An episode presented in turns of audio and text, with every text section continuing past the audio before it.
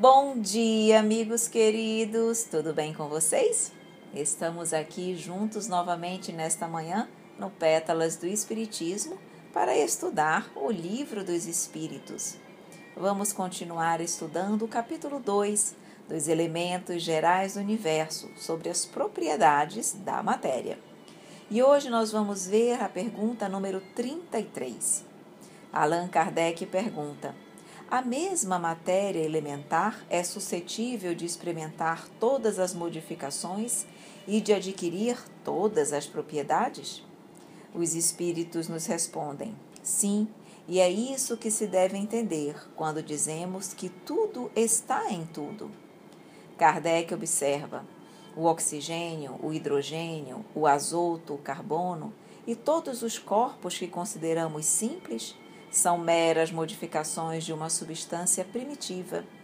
Na impossibilidade em que ainda nos achamos de remontar, a não ser pelo pensamento, a esta matéria primária, esses corpos são para nós verdadeiros elementos e podemos, sem maiores consequências, tê-los como tais, até nova ordem. Na pergunta 33A, Kardec pergunta: não parece que esta teoria dá razão aos que não admitem na matéria senão duas propriedades essenciais, a força e o movimento? Entendendo que todas as demais propriedades não passam de efeitos secundários que variam conforme a intensidade da força e a direção do movimento? Os espíritos nos respondem: é acertada essa opinião. Falta somente acrescentar e conforme a disposição das moléculas, como mostra, por exemplo, um corpo opaco, que pode tornar-se transparente e vice-versa.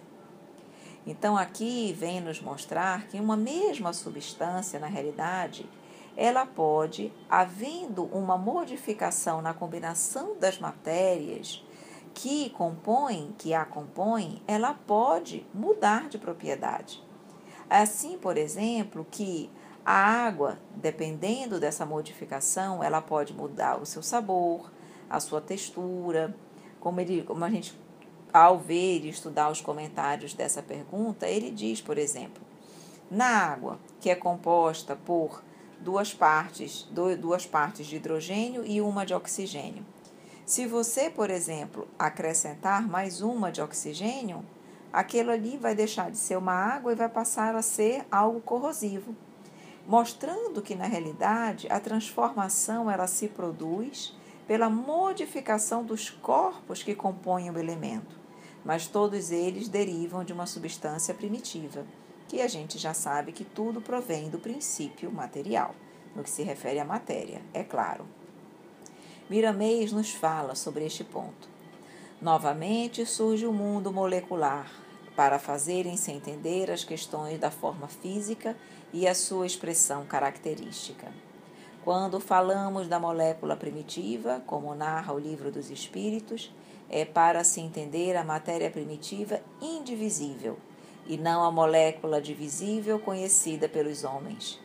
É necessário que nos reportemos à linguagem antiga para melhor entendimento dos assuntos ventilados. É de bom alvitre que percebamos a força de Deus em tudo que existe e vive.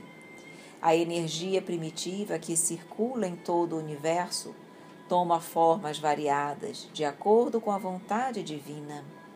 Já começa a modificar-se ao desprender da forma geradora, e os Espíritos do Senhor, conhecedores da ciência eterna, Trabalham em todas as operações de alta e baixa vibração da molécula primitiva, para que esta obedeça a todas as mutações que correspondem à vontade dominante no grande laboratório da natureza. Essa energia que recebe vários nomes ao aparecer nas telas dos conhecimentos humanos e espirituais, não muda nada por isso. É a mesma essência sustentáculo da própria vida.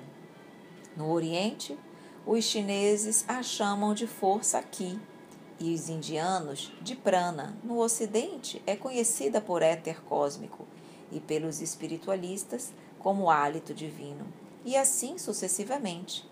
mas ela continua sendo o mesmo elemento primitivo, dirigido por Deus em toda a sua casa maior. Esse elemento, ao ser atraído pelo Espírito Superior, mesmo encarnado, toma a forma e o caráter que os seus sentimentos lhe emprestam para determinada função, marcada pela sua compreensão. Buscar mentalmente essa energia requer sabedoria. Familiarizar-se com essa energia divina é uma grande responsabilidade, porque ela pode nos servir para a tranquilidade da consciência, bem como marcar em nossos caminhos duras provas. Eis porque devemos usá-la na mais completa harmonia com Jesus Cristo. O Espírito Superior responde a Allan Kardec que tudo está em tudo. Ele sintetizou a mais profunda sabedoria nesta curta frase.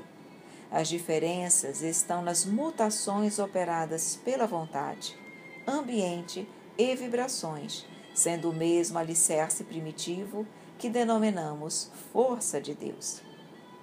Se queremos entender a força de Deus e o movimento dela oriundo, que dá a todas as características às moléculas primitivas, ao se comporem e desfazerem em formas infinitas, na grande sequência eterna que desperta a luz em tudo que existe e se move dentro da criação, voltemos os olhos e o coração à escola do Cristo.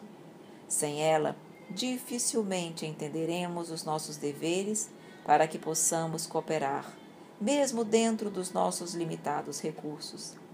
Se ainda sentimos dificuldade em perdoar o nosso irmão, que porventura nos ofende, se ainda alimentamos o orgulho e o egoísmo há milênios em nossos corações, se ainda desconhecemos os valores da caridade e do amor a Deus e ao próximo, como conhecer os segredos profundos da natureza e de Deus?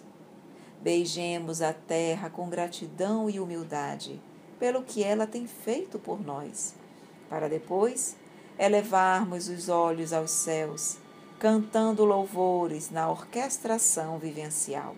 E neste ambiente de luz, a consciência nos facilitará meios de dialogar com a inteligência superior. Então, meus amigos, mais uma vez, observando os comentários do nosso amigo Miramês, que sempre nos destaca a importância de desenvolvermos o coração, os valores do coração. Como ele diz aqui no fim, beijemos a terra com gratidão e humildade, cantando louvores na orquestração vivencial, ou seja, crescendo espiritualmente, intimamente, porque através dessa tarefa de reforma íntima, de crescimento espiritual, a consciência nos facilitará meios para compreender a inteligência superior, para compreender mais sobre os princípios que regem o universo, princípio material e princípio espiritual. Então, continuemos estudando, lendo, nos esforçando, mas acima de tudo e essencialmente, progredindo espiritualmente e moralmente. Ok, amigos queridos? Essa é a nossa mensagem do dia de hoje. Eu mais uma vez desejo a você um dia de muita alegria e muita felicidade. Convidando você que gostou das nossas pétalas, envie-nos uma mensagem para o número 92 do DDD 99191 9595. Um grande abraço, queridos amigos, e até amanhã.